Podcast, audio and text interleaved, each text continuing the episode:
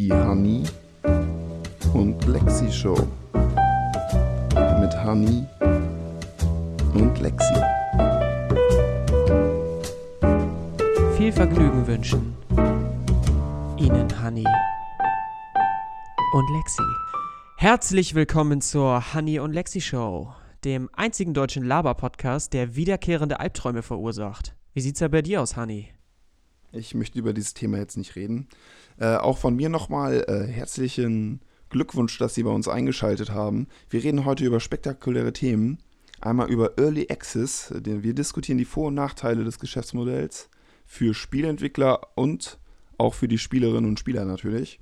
Unser zweites Thema handelt von Lootboxen.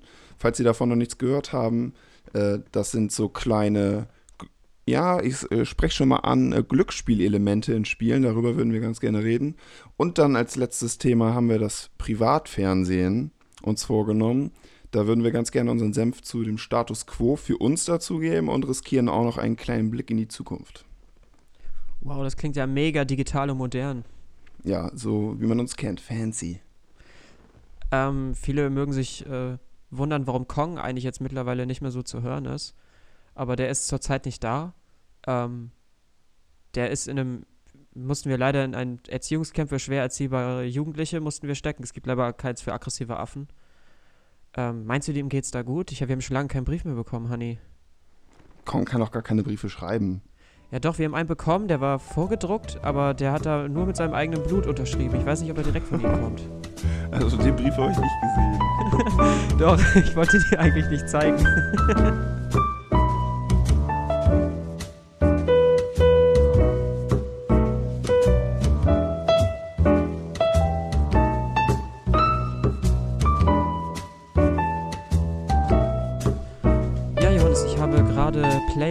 Battlegrounds gespielt, was ja ein Early Access Titel ist.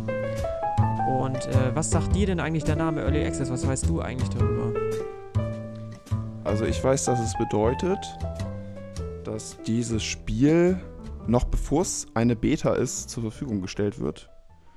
Und ich glaube, man kann, man muss dann schon bezahlen für das volle Spiel, was dann irgendwann rauskommen würde. Und kann das unfertige Spiel dann schon spielen. Und die Entwickler erhoffen sich dadurch natürlich Einnahmen und äh, ein Spielerfeedback. Genau, das ist so ganz grob zusammengefasst das äh, Modell. Also ähm, das ist so, ein Phänomen, was sich eigentlich so mittlerweile er ergeben hat. Dass, äh, ich weiß nicht genau, welches Spiel damit angefangen hat, aber ein ganz berühmtes Beispiel ist DayZ, ein Zombie-Survival-Spiel, was in Early Access ging. Und zwar geht es in Early Access darum, dass äh, ähm, das Spiel schon äh, beschrieben wird, wie es im Endstadium aussehen soll. Und äh, dann wird das Spiel schon an den kleinen Mann gebracht, wofür man es für einen etwas billigeren Preis kriegen kann. Sie hat damals, glaube ich, 20 oder 25 Euro gekostet, unfertig.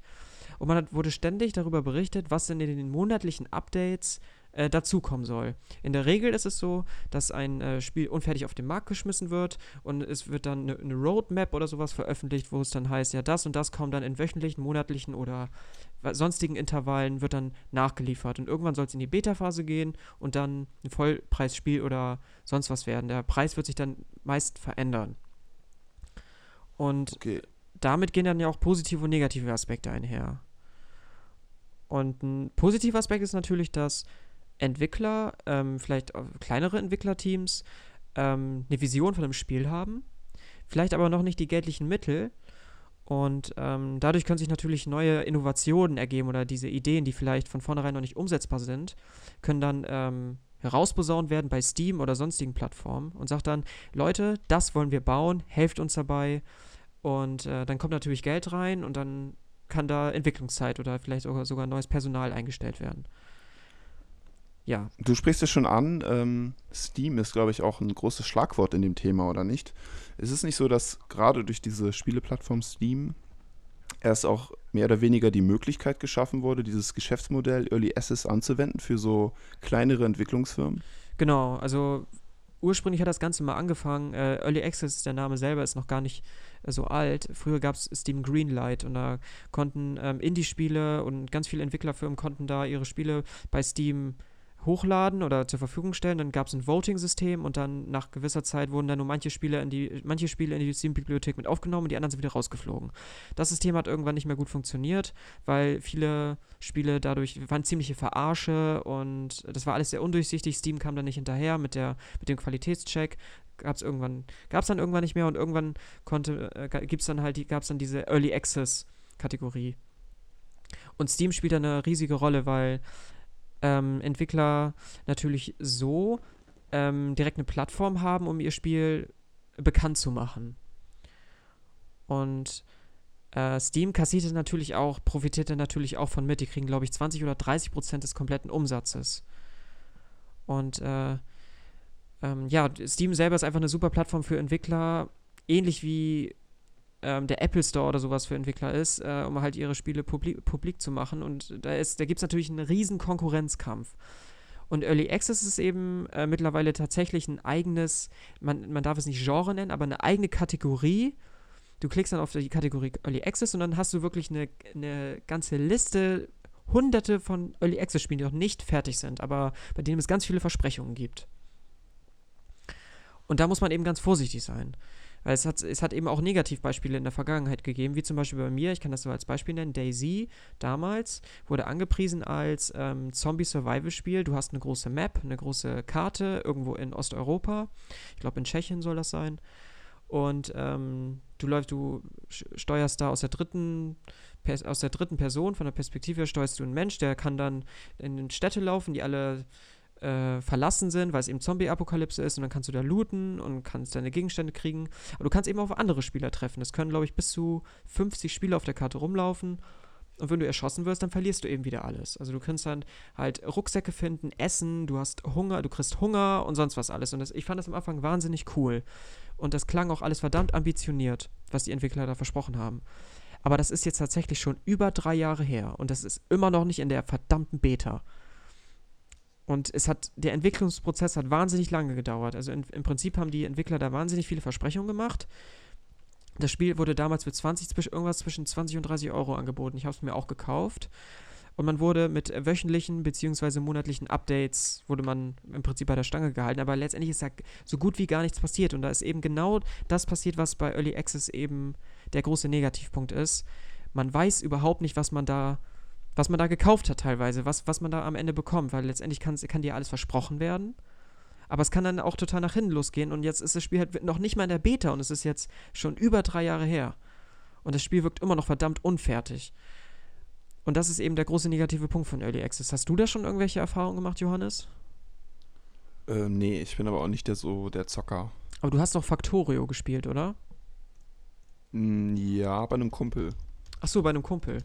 Ich glaube, Factorio, Factorio ist auch ein Early Access Spiel gewesen. Und ja, das kann ich mir gut vorstellen. Wie, wie fandst du das Spiel so? Ja, das hat Spaß gemacht. Also macht halt total süchtig und äh, Langzeitmotivation ist von, die brauchst du, ansonsten kannst du das Spiel gleich vergessen. Aber das Spiel hält einen halt die ganze Zeit an der, an der Stange durch. Aber dadurch, dass man halt alles Mögliche automatisieren kann. Also es ist so ein Aufbauspiel auf einem fremden Planeten, Vogelsicht und man baut dann seine eigene Fabrik, wo man mehrere Sachen immer weiter automatisiert und alles wird größer und alles vereinfachter und irgendwann soll man dann von diesem Planeten entkommen. Und hast du irgendwie das auch so diesen, diesen Zyklus so ein bisschen mitgemacht, dass du immer wieder neue Updates erlebt hast oder hast du das nur ab und zu so ein bisschen immer wieder gespielt und dann gar nicht mehr groß auf Neuerungen gehofft? Also dazu kann ich eigentlich gar nichts sagen. Ach so. Ja, allgemein ist es bei Early Access eben so, dass man, wenn man sich so einen Titel kauft, dass man halt, äh, also der Spieler erwartet oder der Käufer erwartet, dass natürlich immer wieder neue Sachen dazukommen. Und ich habe einige Early Access Titel gespielt, bei denen es halt der Fall ist, dass man wirklich mit neuen Sachen, dass man neue Sachen ständig bekommt und man merkt den Fortschritt und bei anderen eher so gut wie gar nicht. Und ich finde es bei Steam teilweise, ich habe mir teilweise schon Berichte äh, angeguckt, äh, GameStar ähm, beschäftigt sich auch viel mit dem Thema, die Seite GameStar.de. Und äh, da gab es halt auch Fälle, wo Entwickler tatsächlich die Kundschaft komplett verarscht haben. Kick, Kickstarter zum Beispiel ist ja auch eine, eine Plattform, wo man ein Projekt oder sonst was ähm, vorstellen kann und dann finanziert man das durch Spenden. Crowdfunding heißt es ja.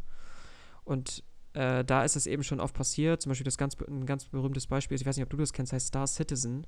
Das ist äh, ein Titel, der ist nicht, das ist nicht Early Access, aber das ist, äh, wird durch Crowdfunding finanziert und das soll äh, so ein Weltraum-MMO werden. Und äh, was ein persistentes Universum bieten soll, mit du kannst auf Planeten fliegen, Handel betreiben, also wirklich das Spiel. Also du wirst wirklich alles, du sollst im Prinzip alles machen können. Schiffe kaufen, Schiffe bauen, Clans bilden, einfach alles. Und äh, das steht da auch groß in der Kritik, weil das ist, glaube ich, da, da, wurde schon 50 Millionen oder sowas durch Crowdfunding wurden da schon zusammengetrieben. Da stehen die Entwickler natürlich auch unter großem Druck, weil wenn du deine Ideen vorstellst und äh, die dann, du, du, sollst dann auch ein, ein, Ziel festlegen, dann und dann soll das fertig sein. Das ist für manche Entwickler vielleicht auch wahnsinnig schwer einzuhalten und dann ähm, sind halt viele Leute da, die ja schon viel Geld in das Produkt investiert haben, sei es jetzt bei Early Access oder Crowdfunding. Ähm, und bei der Sie ist genau das Gleiche passiert. Die haben große Ambitionen gehabt und Ziele, Ziele öffentlich gemacht, wann was fertig sein soll. Und es ist im Prinzip in gar nichts passiert. Und ich fühle mich als Käufer total verarscht. Obwohl ich weiß, sie wollten das natürlich nicht so. Die haben natürlich selber Bock auf das Spiel. Aber das wird in der Zukunft, glaube ich, noch eine ganz große Rolle spielen, dass diese, dass diese, es ist wie eine eigene Kategorie, fast schon wie ein eigenes Genre, Early Access, ähm, kannst du halt so direkt so auf Steam suchen und so haben sich auch die Genres ergeben. Es gibt haufenweise Survival Games. Und bei Survival Games gehört es für mich mittlerweile dazu, dass es Early Access ist. Das ist irgendwie völlig normal. Und das geht mir auch ein bisschen auf den Sack. Ich weiß nicht genau, wie viel du da schon mitbekommen hast. Ob du. Kennst du irgendwelche Early Access-Titel zum Beispiel? Also ich kenne hier Ark, das war ja auch ein Early Access-Titel, glaube ich. Oder zumindest für die PlayStation 4 ist das immer noch ein, in der Beta zumindest. Oder ich glaube schon. Und äh, da ist es auch genau das, was du beschrieben hast. Das Spiel ist auf jeden Fall lange davon entfernt, äh, fertig zu sein. Zumindest also die Portierung für die PlayStation. Und äh, da tut sich auch gar nichts, habe ich das Gefühl. Ach stimmt, auf PlayStation habe ich das noch gar nicht gesehen. Da meinst du ja, dass die. Ähm das sieht oh, total, es sieht so nach PlayStation 2 irgendwie aus, so eine Grafik. die, die, genau, die, die, von Ark sind auch richtig geil, die Entwickler, die waren richtig dreist. Also die haben, die haben Ark äh, für ursprünglich ja für PC haben sie das released, auf Steam war auch Early Access. Und dann haben die, bevor es tatsächlich noch in die Beta kam oder bevor das Spiel fertig war, haben die schon den ersten DLC rausgebracht. Also das erste Add-on, was man kaufen konnte dazu. So, und das fände ich irgendwie übelst frech. Also bevor ein Spiel überhaupt fertig ist, kannst du direkt schon den nächsten Content also DC ist ja sowieso noch mal eine Sache so für sich, weil wenn, wenn EA oder sonst riesige Firmen Spiele rausbringen, dann äh, ist es mittlerweile normal, dass das Spiel Vollversion rauskommt und die folgenden Monate werden dann nach und nach DLCs veröffentlicht, was dann extra Inhalte für das Spiel bedeuten, aber die dann auch extra bezahlt werden müssen. Und es steht insofern in der Kritik, dass es heißt, ja, die Leute springen, äh, die, die Firmen bringen ihre Spiele eigentlich von Anfang an unfertig raus und der eigentliche Content, der das Spiel vollständig machen, der wird dann Monate darauf immer wieder released. Aber das muss dann gekauft werden, nochmal extra. Und Ark macht es halt noch dreister, finde ich so. Die haben das Spiel unfertig rausgebracht, haben es noch nicht fertiggestellt und dann gibt es schon die ersten DLCs und das fand ich schon relativ frech. Mhm. Ja, das stimmt schon. Irgendwie. Und äh, deswegen muss man bei diesem, bei diesem Titel halt wahnsinnig also gut aufpassen, was man da Geld investiert und vor allem wie viel es ist. Und ganz oft hören sich die Ideen sehr gut an ähm, ich habe zum Beispiel auch einen Early Access Titel gespielt, der hieß Subnautica, der ist sehr cool. Da bist du unter Wasser unterwegs. Ist auch so ein Survival-Spiel. Da lootest du dir am Anfang so Materialien zusammen, dann craftest du dir, weiß ich was, deine erste Base, baust dir dann eine Unterwasser-Base und Waffen und äh, wo du dann die Welt nach und nach noch besser erkunden kannst, indem du dann dir die ersten Fahrzeuge, Unterwasserfahrzeuge baust und so. Das ist alles total cool. Da merkt man auch so ein gutes Beispiel. Da kommt jeden Monat, kommt, kriegst du neuen Kram. Das ist wirklich cool. Aber dann sowas wie Daisy, das geht. Da passiert, also wenn man sich das auf Reddit durchliest, dann sind die Leute einfach nur wahnsinnig genervt. Und mittlerweile haben die so viel Geld bekommen, weiß ich glaube, also über drei Millionen oder drei Millionen verkaufte Einheiten oder sowas. Und da passiert halt eben einfach nichts. Und das ist eben die Gefahr. Geld für etwas auszugeben, ja. was halt nicht fertig ist und vielleicht auch nie fertig wird. Ja, das zu Early Access. Also, das ist mir nur so. Ähm, ich finde das Thema sehr spannend, weil es in, in Zukunft noch weitergehen wird mit Early Access und dass viele, in, dass viele Leute, glaube ich, dadurch eine Möglichkeit sehen, ja, okay, wir haben eine Idee, wir haben aber keine Kohle, ballern wir das jetzt bei Steam rein, vielleicht kriegen wir ja Geld und dann mal schauen. Aber als Käufer weiß man natürlich auch nie, gibt, ähm, haben die überhaupt Erfahrung damit und wie soll es da in Zukunft weitergehen? Ich glaube, ich finde, Steam sollte da also ich finde, Steam spielt da eine wichtige Rolle, weil die müssen da irgendwie auch Aufsicht betreiben. Aber ich weiß nicht genau, ob das passiert und inwiefern das passiert. ja. Ja, ich schätze mal, dass äh, Steam an diesen Early Access Spielen ja auch mitverdient. Von daher weiß ich jetzt nicht so genau. Ich schätze mal, die würden das auch einfach weiter, also solange das irgendwie läuft, äh, finanziell machen die das doch sicherlich. Ja, schon, aber Steam hat da ja auch eine. Die, die wollen ja glaubwürdig bleiben. Und jetzt wäre wär, ich jetzt irgendwie an, an Steams Stelle, ganz blöd gesagt, dann wäre es mir schon wichtig, dass da kein Schrott durchkommt. Aber geht denn der Hate auch, also geht der Hate denn gegen Steam oder geht der immer noch gegen die Spieleentwickler selber? Ähm, es, es weil ist, eigentlich kann ich mir nicht vorstellen, dass die Fans dann auf Steam sauer sind, weil das ist ja auch irgendwie ein bisschen einfach. Das ist, damit macht man sich ja zu einfach eigentlich, oder? nee, gegen Steam, Steam ist ja im, letzten Moment einfach auch nur eine Plattform dafür. genau, also der Hate geht nicht gegen Steam, sondern ähm, Hate an sich ist jetzt auch nicht unbedingt da gegen Early Access, aber die Kritik an sich, ähm, an dem Modell Early Access ist vorhanden. Gibt es denn irgendwelche Positivbeispiele, Alex? Ja, klar.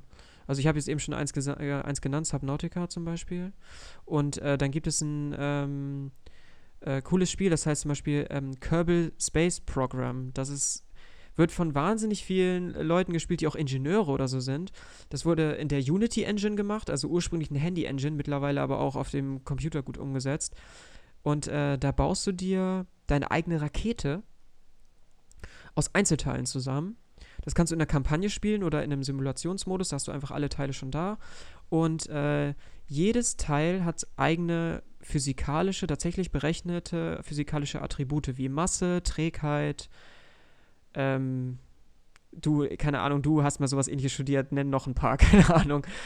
Ich habe das Spiel schon mal gespielt. Ach so. Das ist ziemlich cool. Genau, das ist ein, auch ein Early Access Spiel und das wird auch stetig erweitert. Es ist, es ist auch schon fertig geworden. Die 1.0 Version ist rausgekommen. Das ist ein sehr gutes Beispiel.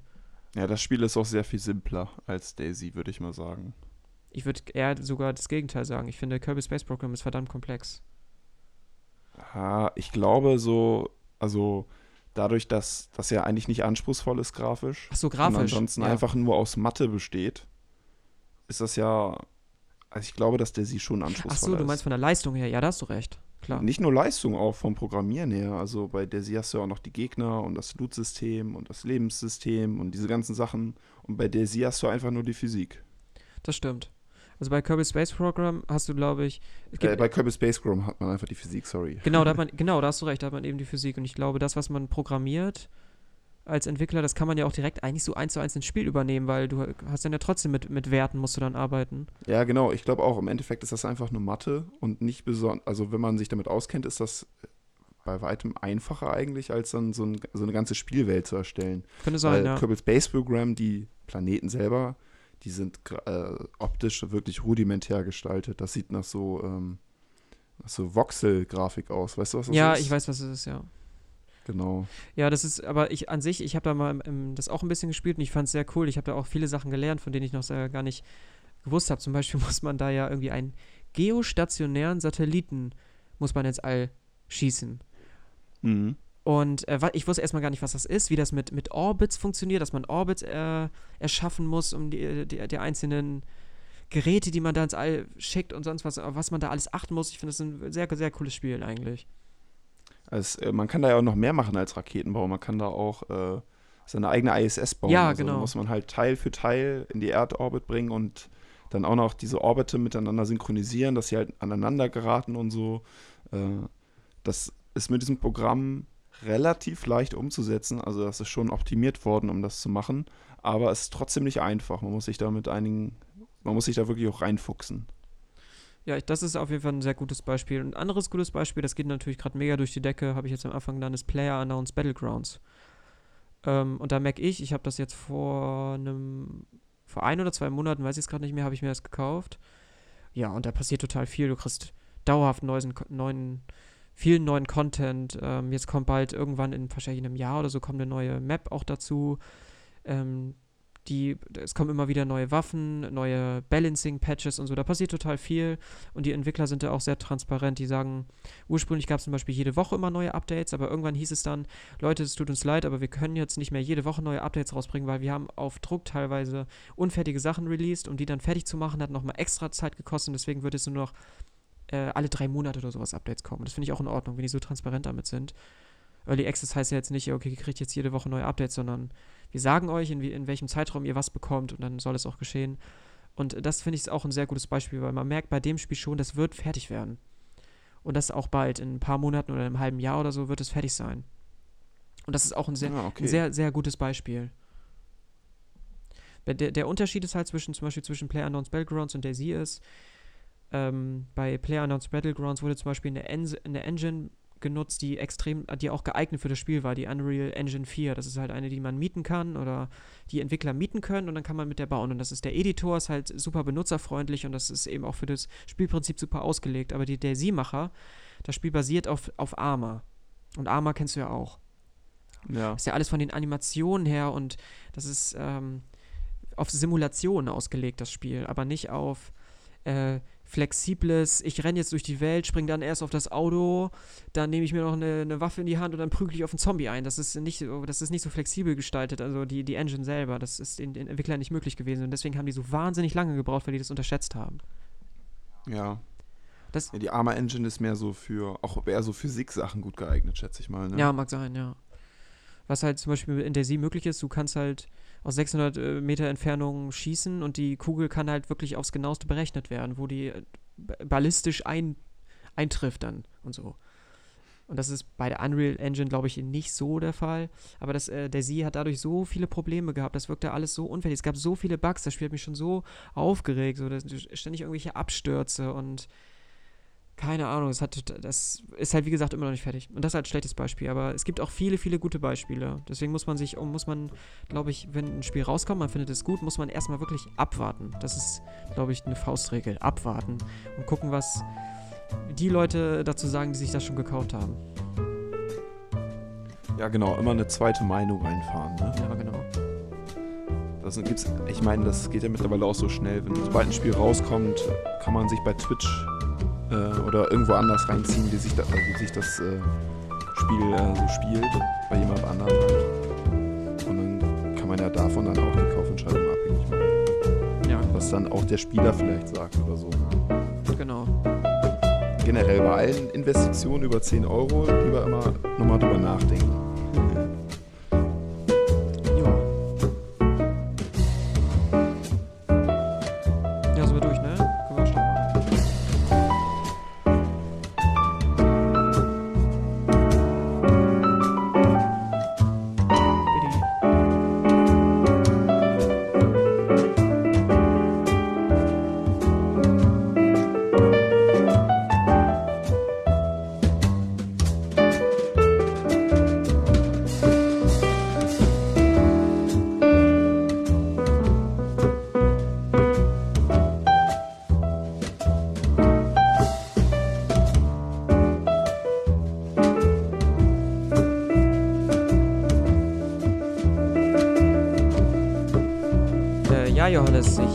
Letzte, gestern oder vorgestern habe ich ne- ein schönes, geiles Pack bei Hearthstone aufgemacht und ich habe mir winkte der Legendary entgegen und ich habe mich richtig geil gefühlt. Ähm, wie geht's bei dir, wenn du, wenn du eine geile, wenn du was Geiles siehst?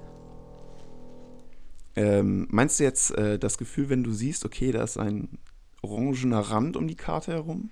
Genau, und du, Oder- du fängst plötzlich so an zu zittern und denkst, was, was kann das sein? Hoffentlich ist es nicht Netpeggle. Ja, also ähm, seitdem diese Änderung da gemacht wurde über Hearthstone, ist mir das nicht mehr so wichtig. Aber ähm, klar, ich freue mich jedes Mal. Ich habe auch äh, letztens zwei Stück gezogen. Aber wollen wir jetzt wirklich über Hearthstone reden? Nein, nicht direkt über Hearthstone, aber Hearthstone äh, funktioniert nach einem ganz bestimmten Modell und zwar dem der Lootboxen oder der äh, so eine Art Belohnungsmechanismus. Ähm, Hearthstone ist ja so aufgebaut, es ist ein Kartenspiel und äh, man öffnet Kartenpacks. Diese kann man sich für Echtgeld kaufen oder freispielen, indem man Gold farmt oder erspielt. Gold kriegt man immer, wenn man äh, drei Spiele gewinnt, kriegt man immer 10 Gold und äh, man bekommt pro Tag eine Quest. Ähm, weiß jetzt ich, gewinne fünfmal mit dieser Klasse und dann kriegst du 60 Gold. Und ähm, wenn man 100 Gold zusammen hat, kann man sich ein Pack holen. Und das funktioniert nach einem Glücksspielmechanismus. Ähm, das sind, äh, ein Pack besteht aus fünf Karten und eine davon, eine Karte davon ist auf jeden Fall selten. Und alles andere ist dann Glück, ob es nun episch, legendär, äh, wird dann immer seltener. Und wenn man, wenn man will, natürlich möglichst seltene Karten ziehen, die man noch nicht hat. Aber das ist halt reines Glück. Und ähm, dieser Spielemechanismus, den gibt es noch nicht, recht, noch nicht so lange. Ähm, ein gutes Beispiel dafür ist auch Overwatch. Das funktioniert auch nach Lootboxen. Ähm, da öffnet man äh, auch nach bestimmter Spielzeit ähm, Lootboxen, in denen dann kosmetische Items gedroppt werden. Also die, du machst die auf und dann sind da auch fünf Gegenstände drin und du, das ist dann halt reines Glück. Und man will da halt auch möglichst so die seltenen Gegenstände kriegen. Und dieser Mechanismus, der ähm, etabliert sich langsam so ein bisschen in vielen Spielen, auch für, auch in Vollpreisspielen. Und ich wollte mal so ein bisschen mit dir darüber quatschen, ähm, was, was, was du da, was auch, was du davon hältst, dass Glücksspielelemente jetzt das in die Videospielindustrie gefunden haben und wie man damit umgeht. Also findest du zum Beispiel, dass das äh, eine gute Neuerung ist, Johannes? Oh, ist das eine komplizierte Frage? Das ist eine super komplizierte Frage. Aber jetzt mal so ganz im Allgemeinen. Ähm, Glücksspiel, also findest du, dass es Glücksspiel ist? Hm. Ja, also irgendwie schon, weil es sind ja zufällige Karten oder zufällige Sachen dann in diesen Lootboxen. Ähm, ich weiß auch nicht. Äh, ich denke mir irgendwie so, das ist vor allem praktisch für Leute, die in das Spiel einsteigen und viel Geld zur Verfügung haben und möglichst schnell irgendwie hochkommen wollen, also ihren Charakter leveln oder irgendwie vorwärts kommen, was äh, den Fortschritt angeht. Und äh, da kann man dann halt auch ordentlich Geld reinpumpen. Hearthstone beispielsweise kann man ja was sich dann Dutzende von Boostern holen und dann einfach die ganze Sammlung fertig, also komplettieren, wenn man möchte. Wenn man genug Geld reinsteckt, geht das ja immer. Ja, weiß ich nicht genau. Also ich sehe es ein bisschen kritisch, weil ich weiß, es gibt Leute, die ähm, dafür anfällig sind, dann auch so eine Art Sucht zu bilden und, oder irgendwie so ein Drang, da immer wieder Geld reinzustecken, weil es geht ja um die Sammlung oder um den Charakter oder was auch immer. Äh, und das wird halt auch ausgenutzt von den Spielefirmen. Ich weiß nicht genau, ähm, hattest du das nicht auch mal gehört, dass ähm, Hearthstone innerhalb von einem Jahr schon die Gesamteinnahmen von World of Warcraft irgendwie überholt hatte? Die, nee, also das, also ich habe, meinst du, ob ich das gesagt habe oder ob ich das gehört habe? Ich weiß nicht genau, ich habe da irgendwie so einen Vergleich gehört, dass äh, Hearthstone also sehr lukrativ sein soll für Blizzard. Also ich glaube, die haben äh, WoW nicht überholt, aber das ist verdammt lukrativ, ja. Also ich schätze mal auch, dass da ein ist, dass es da einige Leute gibt, die dann halt da Geld reinstecken und die Gewinnmarge für Blizzard, die liegt ja fast bei 100 Prozent. Das sind ja einfach digital editierte Werte, die sie verkaufen so gesehen, wofür sie das alleinige Recht haben. also so, so eine Art Gelddruckmaschine, diese Kartenbooster in gewisser Weise, ne? Ja, genau. Und ähm, ich finde es auch problematisch, du hast es genau angesprochen, so dass Leute halt dafür anfällig sind. Und ähm, ich meine so auch speziell Minderjährige, weil diese Spiele haben ja einen Glücksspielmechanismus. Ähm, ich will das jetzt natürlich nicht mit dem Casino oder so vergleichen, weil du wirfst ja nicht irgendwo Geld rein und hoffst, es verdoppelt sich jetzt oder so. Aber Minderjährige sind, glaube ich, da gehen da, glaube ich, nicht so differenziert dran wie Erwachsene. Viele Erwachsene bestimmt auch nicht, aber Minderjährige ja noch weniger. Und wenn so ein Spiel wie Hearthstone oder Overwatch, wo man echt Geld reinstecken kann, um irgendwelche Items zu bekommen, ich, finde ich das schon problematisch, weil die vielleicht nicht so selbstreflektiert daran gehen können. Weißt du, was ich meine? Ja, klar. Sehe ich genauso. Und äh, China zum Beispiel, die haben äh, seit, ich weiß nicht, seit wie vielen Jahren ein Gesetz erlassen, dass ähm, gerade was solche Spiele oder solche Mechanismen in Medien angeht, dass die Firmen ihre äh, Prozente oder ihre, Glücksp ihre implementierten Glücksspielmechaniken offenlegen müssen. Also mit welchen Chancen was zu erreichen ist. Und so ist es ja ein bisschen nach Europa rübergeschwemmt, dass in Hearthstone zum Beispiel ist, äh, wurde dann klar, mit wie viel Prozent eine seltene, eine epische und eine legendäre gezogen wird. Weil in China mussten sie es halt offenlegen, in Europa muss es nicht gemacht ah, werden. Aber ah, dafür, cool. dass es in, in China dann halt äh, gesetzt wurde, haben das halt eben alle erfahren. Und man, man merkt aber, dass Blizzard versucht, ähm, das überhaupt nicht rauszugeben. Also die versuchen das immer wieder durch Erklärungen und sowas. Ich weiß nicht, ich habe mich, hab mich da mal reingelesen du steigst da trotzdem nicht so richtig durch. Äh, wie genau die das machen. Die haben dann auch schon wieder irgendwas verändert. Ich kann es dir nicht genau sagen. Die haben es halt, halt so ein bisschen umschifft. Also die wollen auf keinen Fall, dass man das weiß, was deren Drop-Chancen und deren Mechanik dahinter, was, was das ist und so. Und ich glaube, dass die da, dass so Firmen wie Blizzard oder weiß ich, weil es gibt ja mittlerweile zig Spieler, die diese Mechanik nutzen, da steckt ja, glaube ich, auch richtig Psychologie hinter, hinter so, wenn du irgendeine Lootbox oder eine, ein, Kartenpack aufmachst, weil du musst mir überlegen, was da alles passiert. Du hast ja vorhin auch von diesem, von diesem Schein geredet, der so um diese Karte rum, wenn, wenn es eine legendäre Karte ist zum Beispiel, dann geht man ja mit der Maus drüber und dann ist es so orange. Und ich glaube, das ist auch so ein Mechanismus, um halt so Spieler wie dich und mich auch anzufixen. ja. Ja, klar. Und ich glaube schon, dass, also, ich habe auch mal gehört, also ich habe mal eine Dokumentation über Glücksspielsüchtige gesehen. Und äh, da meinten die, also das sind halt Leute, die, weiß ich was, 24 Stunden, da waren da Leute bei, die haben teilweise schon 24 Stunden vor dem Automaten gesessen. Haben da, weiß ich was, äh, Monatsanfang ihr Gehalt bekommen, haben sich dann vor den Automaten gesetzt und also ist jetzt der absolute Hardcore-Fall. Aber die meinten, ähm, die hatten halt auch schon, waren dann unter psychologischer Betreuung schon.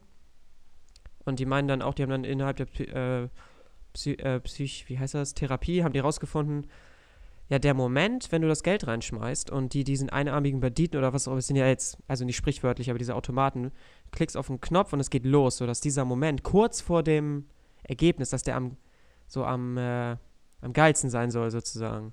Also am, das, so am adrenalinreichsten, sozusagen, dass das nicht sozusagen dem, sagen wir mal, du äh, gewinnst jetzt viel Geld, klar, die Belohnung ist schon da, dann freust du dich, aber ich glaube, dieser Moment kurz davor, der soll wohl am tollsten sein, so.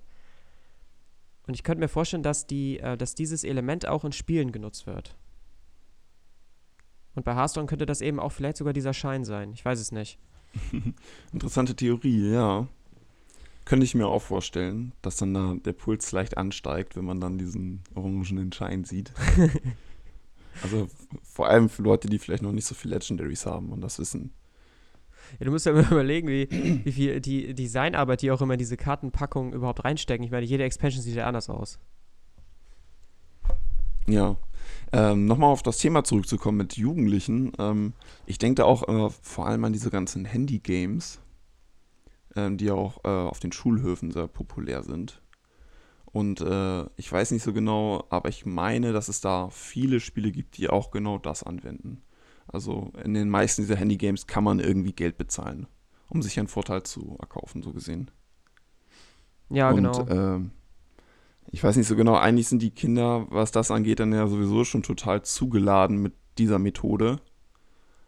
Und äh, es wäre jetzt mal interessant zu wissen, wie viele von denen dann auch wirklich dann Geld ausgeben dafür und wie das dann vielleicht auch bei den anderen Mitschülern dann ankommt oder so, weil ich glaube, das ist, davon ist es dann abhängig, ob sowas dann überhaupt auch oft gemacht wird oder ob das direkt sein gelassen wird, weil jeder weiß, diese Spiele, das, das wechselt ja ständig, ne? Dann ist das wieder out und dann ist schon wieder was Neues da, das wird dann gespielt und dann immer überall jedes Mal Geld zu investieren, um sich einen Vorteil zu holen, ist auch irgendwie, keine Ahnung, das das macht eher noch weniger Sinn, sage ich mal. Ja, genau, ich weiß genau, was du meinst. Du meinst, ein gutes Beispiel ist, glaube ich, auch, ich habe es jetzt nie gespielt, aber es ist, glaube ich, Clash of Clans. Hast du davon schon mal gehört? Ja, ich glaube, das ist auch immer noch relativ populär, oder? Ja, ja, das ist immer noch. Du siehst ja auch äh, Fernsehwerbung von dem Spiel und so. Das ist ja genauso. Also das, das hat zwar keine, ich glaube, es hat jetzt, ich weiß nicht, ob es Glücksspielelemente hat, aber es folgt ja im ähnlichen Prinzip. Also die Leute halt anzufixen, äh, Geld auszugeben. Und ich finde es im Allgemeinen nicht komplett böse. Also wenn es, wenn es Spiele gibt, die das schaffen, das Spiel, ähm, dass man, auch wenn man kein Geld ausgibt, trotzdem Spielerfolg, äh, dass, das kann man trotzdem weiterkommt, so dann finde ich das in Ordnung. Oder sollten es nur kosmetischer Kram sein? Ist nur irgendwie verrückt, wie äh, viel Arbeit die Firmen mittlerweile in sowas reinstecken, damit die Leute Geld ausgeben. Ja. Ich finde es halt auch problematisch, äh, zum Beispiel jetzt auch wieder um Hearthstone als Beispiel zu nehmen, das ist halt jetzt vor dem vor einem Patch, jetzt kannst du ja mittlerweile, jetzt kannst du ja keine doppelten Legendaries mehr ziehen. Das heißt, äh, die ganz seltenen Karten kriegt man, kriegst halt nur noch welche, die du nicht hast. Früher war das eben so, dass es immer komplett zufällig war. Du hast halt auch mal vielleicht dreimal die gleiche gezogen und es war dann ärgerlich.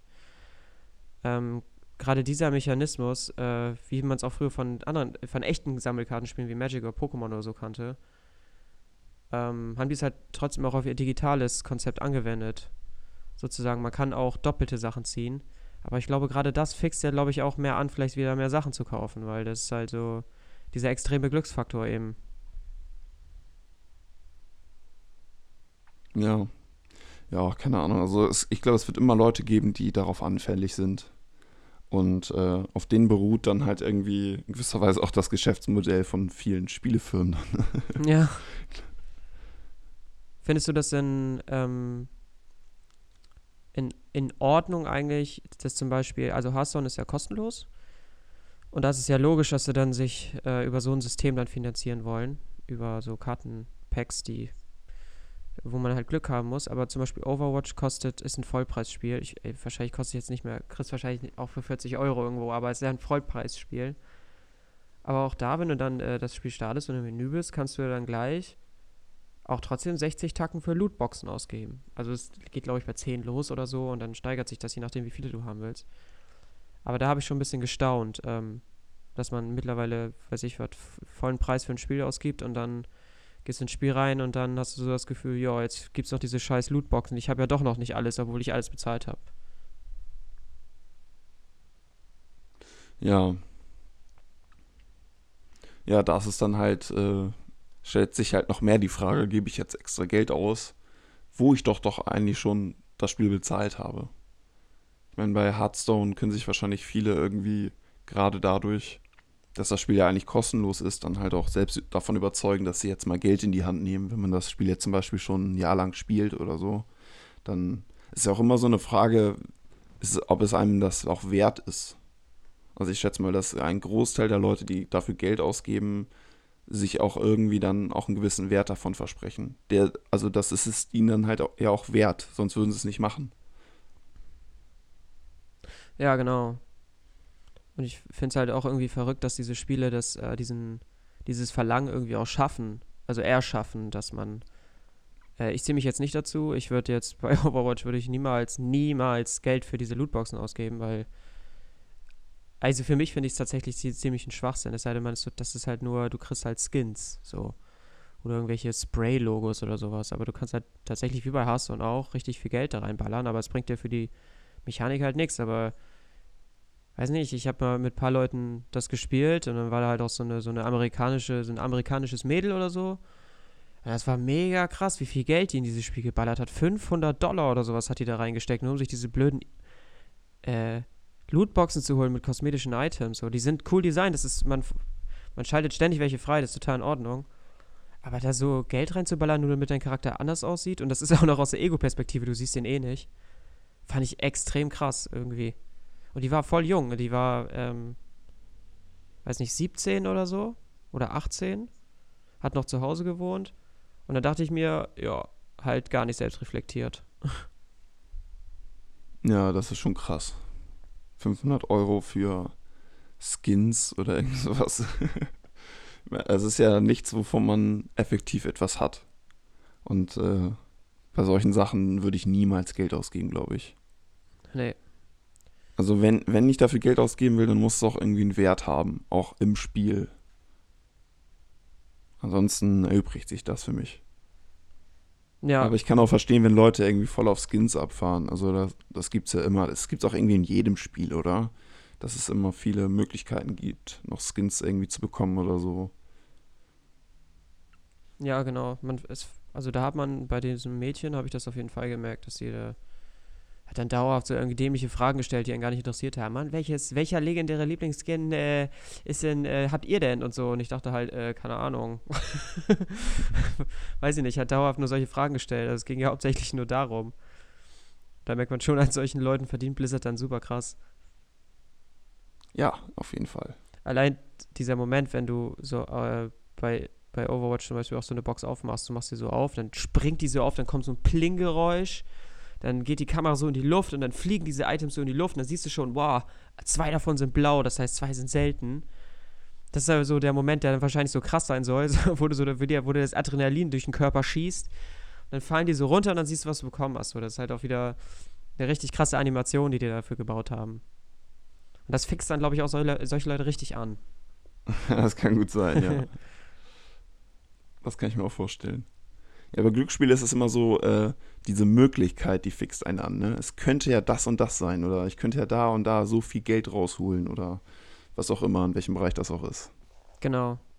Immer dieses, immer nur diese eine Möglichkeit sehen und äh, alles andere dann irgendwie vielleicht auch ein bisschen ausblenden, ne? Ja, ganz verrückt. Weißt du zufällig, wie die Mechanik bei Counter-Strike funktioniert? Also das ist, das haben wir jetzt noch gar nicht angesprochen.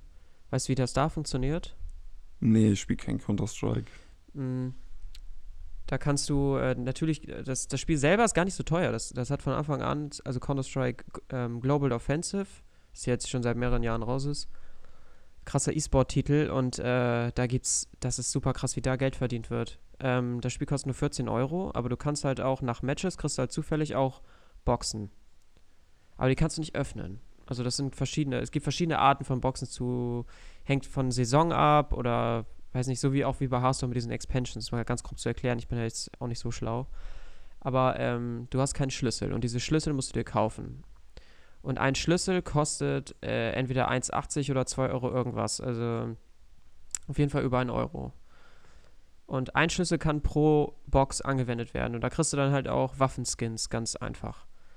Und da gibt es halt, halt teilweise Skins, jetzt ohne Scheiß, die sind 1000 bis 2000 Euro wert.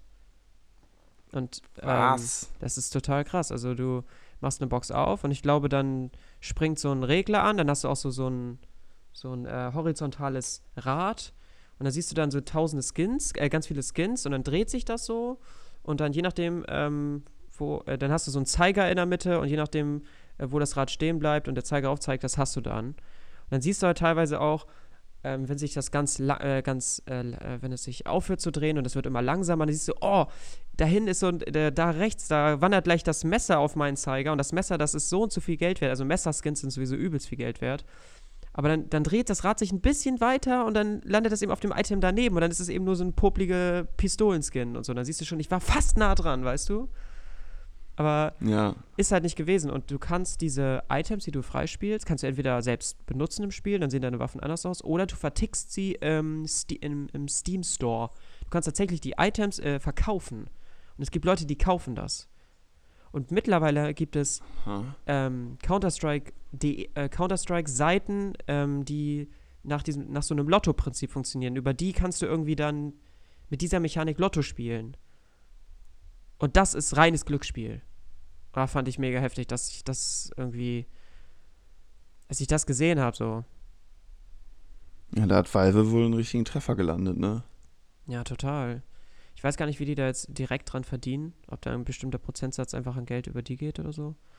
Na, es wird locker Leute geben, die ordentlich Geld da reinschmeißen, damit sie irgendwelche Skins bekommen.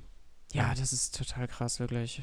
Also auch Leute ähm, aus meinem Studium, studiere digitale Medien, das heißt, sind einige Zocker bei und ähm, das sind jetzt keine glücksspielgefährdeten Affen oder so. Die sind auch sind ganz normale Typen so, aber hin und wieder, äh, ich kann es nicht verstehen, aber hin und wieder äh, holen sie sich dann mal schon ein paar Schlüssel, weil die, Spiel, die spielen das Spiel halt voll krass, sie wollen auch, auch gut sein und dann steckt man da irgendwie Geld rein, weiß ich nicht warum. Und äh, der wird ordentlich verdient. Da gab es auch irgendwie auch so ein so ein Skandal. Ich hatte ein YouTube-Video gesehen, da war irgend so, der hat da so investigativ das auf, aufgedeckt, das war YouTuber, die haben ähm, äh, eine, das, die haben auch professionell CSGO gezockt. Und ähm, dann meinen die, hey, es gibt ja diese tolle neue Seite, csgolotto.com oder was weiß ich was. Und da könnt ihr, äh, darauf werden wir jetzt mal spielen. Dann haben sie es halt gezeigt, dann haben sie halt so ein Video gemacht, wie sie darauf spielen. Und dann gewinnen die natürlich mega krass. Boah, übelst krasses Messer, 2000 Dollar ist das wert. Und gehen dann, rasten dann mega aus und machen halt im Prinzip mega viel Werbung für diese, für diese Seite. Und irgendwie dieser Typ bei YouTube hat rausgefunden, die beiden sind die Betreiber von dieser Seite. Der hat einfach ins Impressum reingeguckt und hat geguckt, ja, die beiden sind es selber. und äh, haben dann halt im Prinzip so getan, als würden sie auf eine Seite gehen, da übelst abräumen, dann Werbung dafür machen und dann sind die Kinder halt da wahrscheinlich, was ich was, haufenweise zu dieser Seite und haben sich dann Lootboxen geholt oder weiß ich ja, was. Ja, locker. Heißt. Das ist so super dreckig, irgendwie.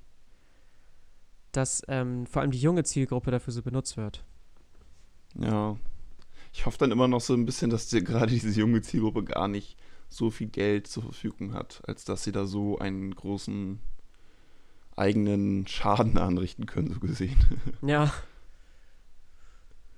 Ja, muss man als Elternteil, glaube ich, auch aufpassen, muss man halt reflektiert auch äh, sich leider dann, auch wenn man nichts damit anfangen kann, glaube ich, mit sowas beschäftigen und mit den Kindern dann klären, yo, Kinder bekommen ja dann teilweise, schätze ich mal, nicht so viel Taschengeld, als dass sie da ewig Geld investieren können.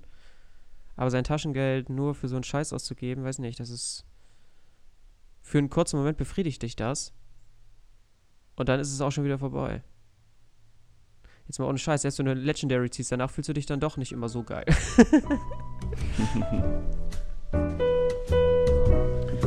ja, genau, Ja, das ist irgendwo Glücksspielmechanik im Spiel. Wollte ich nur mal mit dir ein bisschen drüber quatschen, ey.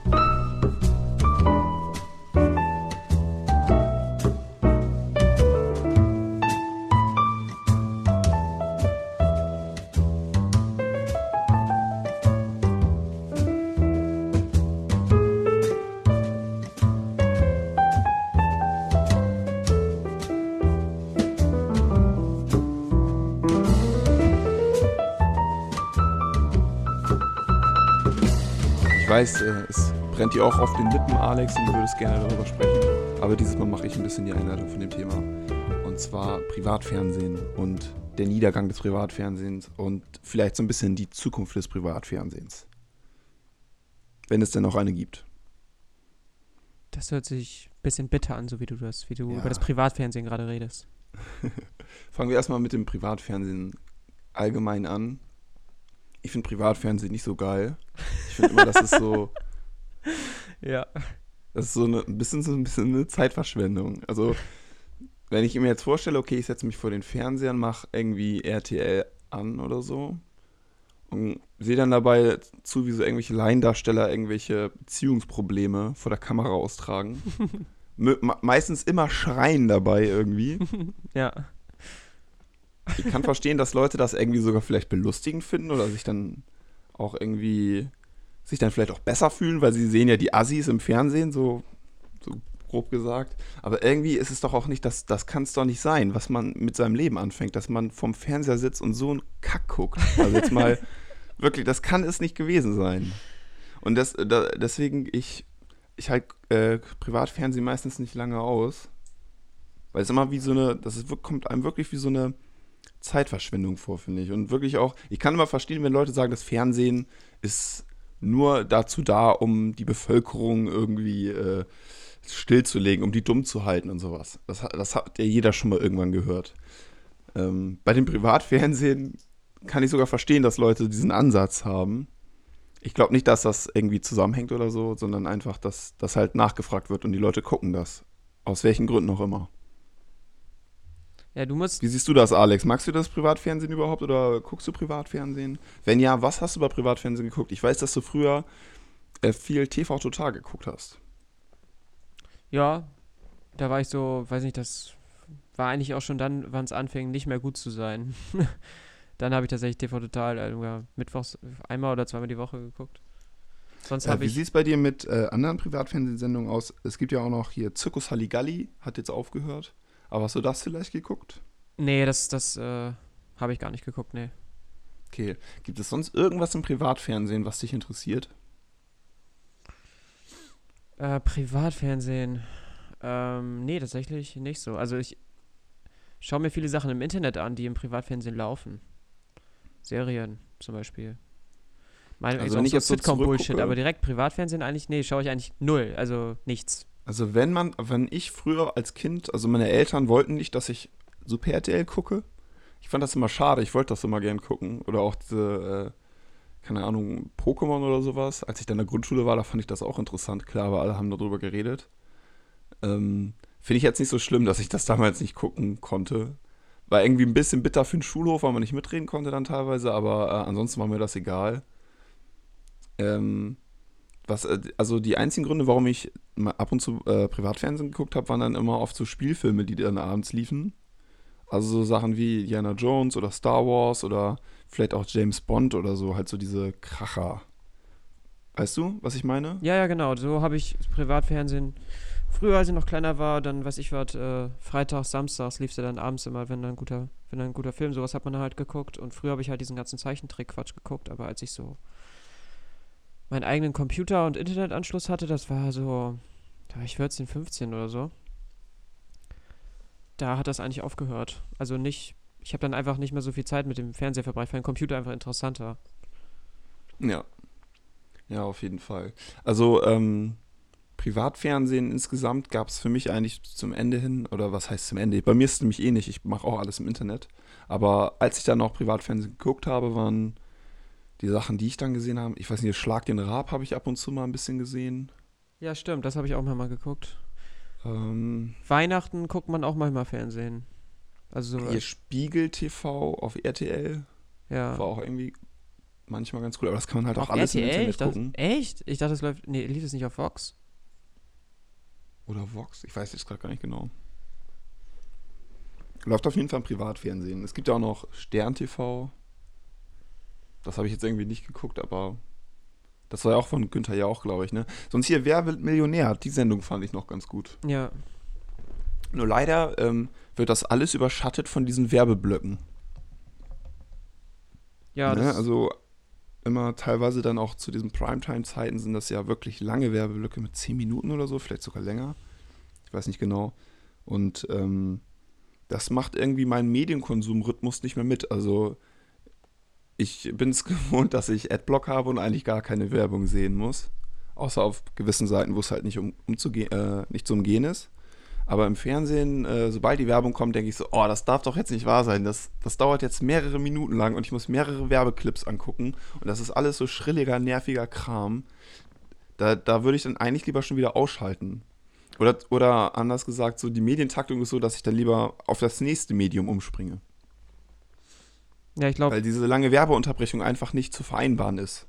Mit meiner Taktung so gesehen, weißt du, was ich meine? ja, ich weiß genau, was du meinst. Werbung hat ja schon immer genervt. Werbung war einfach immer scheiße. Du hast Indiana Jones geguckt, dann steht er da auf dieser riesigen Brücke, kämpft mit dem Säbel gegen diese komischen anderen Säbelmänner und dann Werbung. Und du denkst, scheiße. Ja, genau. Scheiße, richtiger Fuck. Scheiß. Was für Und eine du warst Kacke. doch schon zweimal Chips holen und auf Toilette. Ja, so Was eine will- Schei- machst du mit dieser Werbung? Furchtbar. Weißt Und du? dann bist du aus dem Dings rausgerissen. Schlimmstenfalls ist der Film noch geschnitten.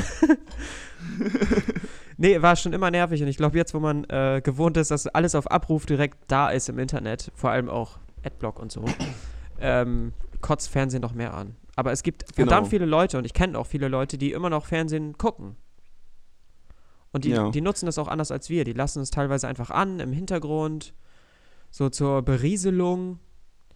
Oder äh, kommen, weiß ich was, haben einen anstrengenden Tag und ich habe mir mal sagen lassen, und das sagen auch mehrere Personen, ja, die gucken auch gerne mal RTL-Scheiße oder äh, äh, irgendwie, was, was gibt's? Shopping Queen und sonst was einfach nicht, weil man es gut findet oder so, sondern weil es, oder hier, wie heißt es, äh, holt mich hier raus, ich bin ein Star, hier, Dschungel, Dschungelcamp. Nicht, weil man es gut findet oder unterstützt, weil man denkt, so, jetzt kann ich einfach mal abschalten und mir den Scheiß angucken. Ja, genau, das ist so, oh, man muss nicht nachdenken und man kann sie einfach berieseln lassen, ne? Genau. Ja. Aber da finde ich dann, okay, es ist im Fernsehen, es ist nur ein Knopfdruck weit entfernt, diese Berieselung. Das kann ich dann schon irgendwie verstehen, aber ähm, mir würde es dann trotzdem nicht äh, genügen. Also dann lasse ich mich lieber von irgendwas berieseln, was mich auch direkt interessiert. Also okay, das kann jetzt sein, dass Shopping Queen, da bin ich jetzt vielleicht auch die falsche Zielgruppe als Mann. Könnte ich mir vorstellen, das ist ja wahrscheinlich eher auf Frauen ausgerichtet, Ja, oder? ja, klar. Oder geht es da auch um, ich meine, Shopping Queen impliziert ja schon, dass es eigentlich um Frauen geht, oder? ähm, ja, das sind, glaube ich, gibt auch, es da auch Männer, der, die da shoppen gehen? In der Sendung selber ist ja dieser Guido Maria Kretschmeißer, glaube ich.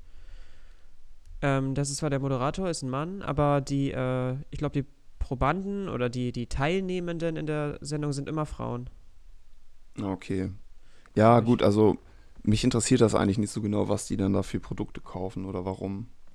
Nee, mich, mich mir interessiert halt das gar auch nicht, aber nichts. es gucken relativ viele und es gibt halt teilweise, es, es scheint jetzt nicht irgendwie sau intelligent zu sein, aber es hängt ja meist auch immer von den Moderatoren ab und von der Sendung selber, wie unterhalten das ist. Und ich, Ja. ich glaube, Sind das denn immer wechselnde Personen oder Ja, ja. auch konstante? ich habe das, ich weiß nicht, ich habe das glaube ich, ein, ich habe das ein, zwei Mal geguckt und äh, ich meine, dass da immer vier oder fünf Frauen oder so, die äh, wird dann gesagt, ihr, ihr habt jetzt so und so viel Geld zur Verfügung, ihr müsst euch irgendwie, dann gibt es ein Motto und die müssen sich dazu dann einkleiden. Ah, okay. Und am Ende. also äh, auch so eine gewisse Art von Challenge ist noch dabei. Genau. Und am Ende wird das, glaube ich, ein bisschen so kommentiert oder bewertet von Guido Maria Kretschmer. So ist das, glaube ich. Und ähm, ich fand die Sendung jetzt, äh, ich fand jetzt nicht komplett scheiße, hat halt einen Unterhaltungswert, aber es ist jetzt nicht äh, das, was ich mir jetzt so angucken würde, aber es gibt weitaus Schlimmeres. Ja, vor allem ist es ähm, ähm, auch wahrscheinlich sehr günstig zu produzieren, ne? Ja. Und das, äh, diesen Trend sieht man dann generell schon länger beim Privatfernsehen.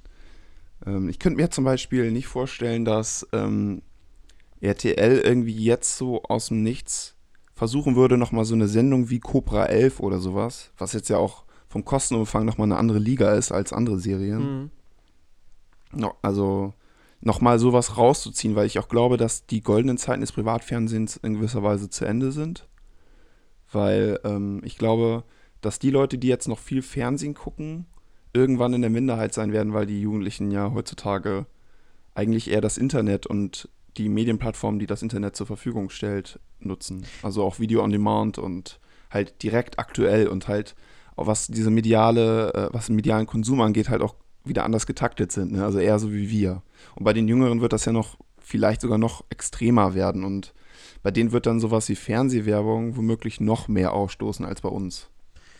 Ähm, mag sein. Also ich habe mir jetzt eine äh, Statistik angeguckt und es sollen tatsächlich 70 Prozent der Bevölkerung schauen immer noch regelmäßig Fernsehen und das pro Tag soll das um die 200 Minuten sein, 220 Minuten oder so. Das ist schon voll viel. Also hätte ich jetzt. Das ist schon viel, Ja. ja. Und das ist äh, die die Fernsehnutzung ist noch höher als die Internetnutzung.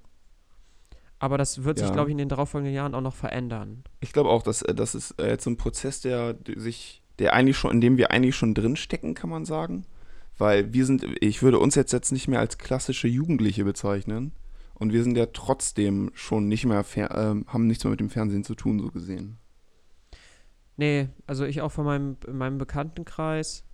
Ähm, Also es gibt sicherlich welche in unserer Generation, die auch noch viel Fernsehen gucken, das will ich gar nicht sagen, aber dieser Trend, diese Entwicklung, dass alles mehr so Richtung Internet geht, der ist schon irgendwie wahrnehmbar, finde ich. Und man sieht das immer vor allem an den ganz jungen Generationen, finde ich. Womit die aufwachsen halt. ja, allein, dass es jetzt halt auch Amazon Prime, Netflix und sonstige Portale gibt. Genau, und halt auch YouTube, ne, wo die dann ihre YouTuber sich reinziehen. Genau, aber es gibt halt immer noch so, ähm, so Shows und ich finde, das wenn ich, ich habe jetzt, ich bin jetzt vorgestern aus dem Urlaub gekommen und habe jetzt, äh, wohne jetzt gerade im, äh, bin kurz im Haus meiner Eltern und dachte so, ja, ich lege mich jetzt einfach mal auf die Couch und dann habe ich den Fernseher angemacht und dann wollte ich gerade mein MacBook an den Fernseher anschließen, um an irgendwie Internetscheiße zu gucken. Aber dann habe ich den Fernseher angemacht und in, im Prozess des Anschließens ging das Fernsehen an. Und dann lief, und äh, es war, glaube ich, irgendwas war an. Und dann habe ich gedacht, okay, ich schalte jetzt einfach mal rum, weil ich habe ewig kein Fernsehen mehr geguckt. Und dann ähm, ich, äh, bin ich auf RTL gekommen. Und dann lief da äh, eine Sendung, die hieß Falscher Hase. die, und das äh, war eine Dating-Show. Also so ganz klassisch, wirklich. Moderator in der Mitte, großes Studio, Publikum. Und dann gab es äh, vier, äh, nee, vier attraktive Männer. Und äh, man wusste nicht, es gab dann vier Attribute. Es gab vergeben, Single, schwul und. Alter, irgendwas noch. Und dann war da eine Frau, die musste über verschiedene Spiele herausfinden, wer von denen Single, vergeben und oder schwul ist. Vielleicht waren es auch nur drei Männer, ich weiß gerade gar nicht mehr. Und die Frau war super blöd, die war super hohl und äh, erstmal so auch die Männer so zu stigmatisieren, so Single vergeben und vor allem schwul. Weiß nicht, ich fand es einfach extrem daneben, aber ich, ich habe mich extrem unterhalten gefühlt. Aber ich, Ich glaube auch, das Konzept klingt wirklich sehr unterhaltsam. und, ist, und das Aber es äh, hängt von den Kandidaten dann ab, ne? Genau, und auch von, dem, von der Moderatorin. Und das ist natürlich immer extrem auf Pipi-Kaka-Humor die ganze Zeit, aber total spießig. Und, aber ich habe mich ex extrem unterhalten gefühlt, weil es mir sehr fremd war. Mir ist aufgefallen, dass diese Sparte, an diesen, diese Shows und so, die findest du im Internet ja gar nicht. Die sind ja einfach nicht da. Und ich glaube, sowas gucken sich noch viele Leute an. Ja. Jetzt war ja jetzt, es war jetzt gestern, war ja Samstag. Es heißt Samstagabendprogramm. Und das gucken viele. Und sowas äh, findest du im Netz ja gar nicht. Also nicht in Nee, dieser, stimmt. nicht diese Größenordnung. Nee, auch nicht mit dieser Professionalität irgendwie. Also wenn, dann sind das die Fernsehsender selber, die dann sowas auch im Internet zur Verfügung stellen. Ja. Ja, also so wie das zum Beispiel die öffentlich-rechtlichen Medien machen, die ja zum Beispiel auch mit Neo Magazin Royal hier mit Jan Böhmermann auch einen Hit gelandet haben, sage ich mal, der auch sehr viel im Internet geschaut wird. Also ich glaube sogar mehr als äh, im Fernsehen selber. Hat er sogar mal gesagt, oder? Kann das sein? Ich glaube es. Also, ähm, kann auch sein, dass es nicht stimmt. Ich will mich hier auf nichts festlegen. Ja, ja. er hat es ja immer noch nicht ins Hauptprogramm geschafft. ähm, was aber auch wieder eine andere Frage aufwirft, äh, wenn die Privatsender jetzt sowas machen würden. Ich meine, die öffentlich-rechtlichen Sender sind ja von Steuergeldern finanziert. Die Privatfernseher müssen, äh, Sender müssen sich irgendwie selber finanzieren und das machen sie ja größtenteils durch Werbung. Die wird von GEZ äh, finanziert. Oder? Ja, genau. Ja. Also der Steuerzahler muss ran. Und ähm, ich weiß nicht genau, äh, ich kann mir vorstellen, dass die Privatsender da sowieso noch ein größeres Problem haben als die öffentlich-rechtlichen Medien, weil die können es dann ein, im Prinzip ja einfach machen. Sie sind ja nicht darauf angewiesen, dass es irgendwie im Fernsehen geguckt werden muss oder so, weißt du, wegen der Werbung, die da drin geschaltet wird. Das ist ja bei den ähm, äh, öffentlich-rechtlichen Sendern nicht so, dass die da irgendwie diesen Zwang haben oder den Druck. Die können das dann ja im Zweifelsfall einfach hochladen, so wie das ja auch viel gemacht wird. Oder die haben ja ihre Mediatheken, wo eigentlich, ich glaube, es wird so gut wie alles komplett angeboten. Also ich glaube, bis auf diese äh, Fußballbeiträge, wo man ja, wo es ja auch noch um Rechte gibt, äh, geht, die irgendwie gekauft werden müssen. Das wird ja nicht gezeigt im Internet, aber ansonsten kannst du eigentlich alles sehen, was auch in den öffentlich-rechtlichen Sendern läuft. Und äh, das garantiert eine gewisse Unabhängigkeit und das ist auch ein Vorteil für diese äh, Medien. Ich äh, weiß, dass es den, öffentlich- äh, äh, den privaten Sendern auch sehr äh, aufstößt, dass, weil sie meinen, das wäre web wettbewerbsverzerrend. Auch jetzt gerade in der Situation, wo so ein gewisser Prozess hin zu den digitalen Medien stattfindet. Mm. Wenn wir jetzt wissen, okay, das wird jetzt alles ein bisschen weniger werden, auch die, also wir gehen jetzt mal davon aus, dass sich das alles mehr in die digitalen Medien verändern wird in den nächsten Jahrzehnten. Damit wird dann den äh, Privatsendern ja auch eine gewisse Zuschauerbasis wegfallen, die sie über das Internet schwer nur kompensieren können, äh, weil sie damit den öffentlich-rechtlichen Medien nicht mithalten können. Äh, wir wissen ja auch schon, Alex, du hattest das vorhin rausgefunden, dass es jetzt, dass es auch jetzt schon ähm, äh, zu wissen ist, dass äh, die Privatsender irgendwann alle kostenpflichtig werden. Ist das richtig, Alex? Ähm, ja, ist doch jetzt auch schon so halb passiert, oder nicht?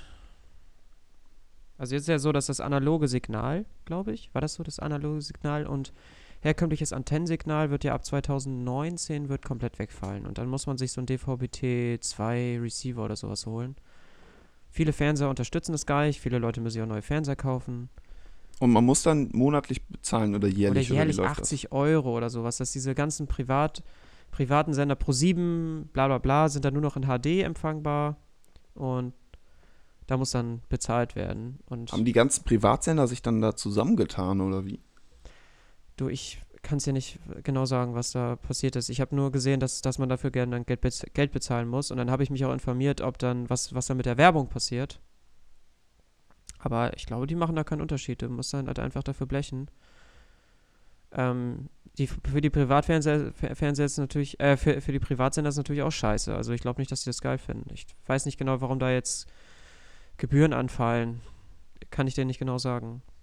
Aber wenn, wenn wir jetzt einfach mal davon ausgehen, dass das einfach passiert, wir sind ja jetzt Laien, wir haben keinen Plan, aber irgendwann wird es Geld kosten, dann, das trägt ja nur zu diesem Wandel bei, eigentlich. Dann irgendwann komplett auf digital umzuschwenken.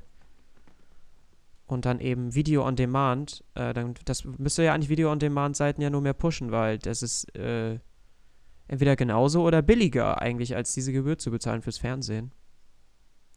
Und sofern man Film- und Serienfan ist, dann äh, macht es ja eigentlich nur Sinn, wenn man sich das alles übers Netz holt. Ja. Genau. Ich meine, es gibt auch Ausnahmen. Ich denke da auch so an so Fußballübertragungen, ähm, wo es ja auch um so Rechte geht, soweit ich weiß. Und diese Rechte kosten ja auch eine ganze Menge. Die sind ja jetzt, die Online-Rechte sind, äh, soweit ich weiß, an DAZN gegangen von den ganzen Fußballspielen. Obwohl, ja, weiß jetzt auch nicht, was ich da für ein Blödsinn laber. Ich glaube, es geht um die Bundesliga-Rechte. Ich weiß das jetzt aber auch gar nicht so genau. Ja, weil in, Ich letztendlich sagen, Champions da League ist ja reden wir jetzt lieber ein andermal noch ist ja jetzt drüber. alles nicht mehr öffentlich. Also du kannst ja jetzt eigentlich nichts mehr, außer jetzt so EM und WM. Läuft ja nichts mehr irgendwie in den öffentlichen. Da war doch letzt, äh, da ging es doch um, ich weiß, waren es die Champions League-Rechte? Ich weiß es nicht. Jetzt werden uns die Radio kastriert, Leute, wahrscheinlich werden, beißen die wahrscheinlich Ja, gerade auf die Zunge. Die beiden Fußball-Vollidioten haben wieder Scheiße erzählt. ja, genau. Äh, aber äh, die öffentlich-rechtlichen konnten mit den Kosten äh, für diese Rechte einfach nicht mithalten, haben gesagt, okay, wir machen ab dieser Millionengrenze Schluss und äh, die Privaten haben da einfach äh, ein höheres Gebot gehabt und die Rechte gingen dann an die Privaten. Das heißt, die, ja, der kleine Mann, der kann jetzt kein Fußball mehr gucken. Ich habe gestern in der Werbung gesehen, ich bin da total schlecht informiert, was Fußballrecht und sowas angeht, weil mich das ehrlich gesagt nicht so interessiert. Aber ich finde es trotzdem richtig schade, dass, dass es nur noch privat und über Bezahlmechanismen funktioniert. Aber ich habe gestern eine Werbung gesehen, da hieß es, so und so viel Geld äh, soll man bezahlen für 40 Bundesligaspiele. Das ist dann tatsächlich so, du kaufst 40 Bundesligaspiele, die du äh, gucken kannst, aber bezahlst halt eine Geldsumme für. Und ja, es gibt ja so Pakete, ne? Genau. Auch so, dass man dann äh, gewisse Spielszenen oder Highlight-Szenen dann in den Nachrichten zeigen kann oder so. Das kostet dann auch Geld. Also ähm, da geht es auch um sehr große Geldsummen, glaube ich, ne? Ja, es ist total pervers. Ich finde es einfach scheiße, dass man, ich kann mich noch erinnern, dass mein Vater früher halt äh, im Fernsehen halt alles geguckt hat. Irgendwann ging es dann alle, irgendwie ein paar Rechte gingen dann rüber zur Premiere, dann wurde Premiere zu Sky. Jetzt gibt es auch diese Sportpakete bei Sky. Das ist, weiß nicht. Ist doch scheiße, wenn man keinen Fußball gucken kann. Ähm, um nochmal wieder auf das Thema zurückzukommen. Äh, wie denkst du denn, wie sieht die Zukunft der Privatsender aus? Die sich ja irgendwie dann auch, wenn wir diesen Trend jetzt weiterdenken, wahrscheinlich zunehmend in die Enge gedrängt fühlen, oder nicht? Ja, es ist schwierig. Also ich glaube, es dauert noch, bis die komplett, äh, bis das Fernsehen wegfällt. Ich glaube, dass ich weiß, ich habe gestern mal gesehen, ich habe rumgesäppt und dann gibt es halt Sender wie D-Max zum Beispiel, der einen nur auf so eine Männerzielgruppe geschnitten ist und das bietet so, in der, sowas bietet das Internet jetzt, so wie der Sender selber funktioniert, nicht. Also ich glaube, es wird noch dauern, aber das äh, wird sich auf jeden Fall alles ins Internet verschieben irgendwann. Vielleicht werden die Internet Fernsehsender vielleicht sogar in Zukunft übers Internet sogar nur noch empfangen. Ich bin mir da nicht sicher. Das könnte ich mir vorstellen. Dadurch, dass jetzt natürlich auch noch alles digital empfangen wird, ist es ja auch viel einfacher, Sendungen und Programme, die schon gelaufen sind, zu klassifizieren und eventuell vielleicht sogar vorwegzunehmen und zu gucken oder Vergangenes zu sehen, sozusagen, dass ein Sender halt so funktioniert, dass du halt, dass er durchläuft, aber du die Shows im Nachhinein trotzdem noch ganz normal angucken kannst. Dass du in, vielleicht ähm, wird es in Zukunft mehr diese Mediatheken und sowas geben, das könnte ich mir vorstellen. Von den Fernsehsendern. Ja.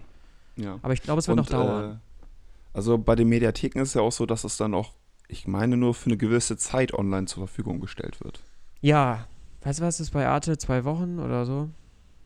Ähm, das könnte sich ja womöglich vielleicht auch noch ändern. Also man findet jetzt, also jetzt zum Beispiel so Sendungen wie, also so, so Arte-Dokumentationen oder so, die findet man dann früher oder später dann auch irgendwie bei YouTube. Meistens ja. Und äh, diese, ich weiß jetzt nicht so genau, ob das dann auch legal ist, die dann bei YouTube hochzuladen. Frage sei jetzt einfach mal so dahingestellt.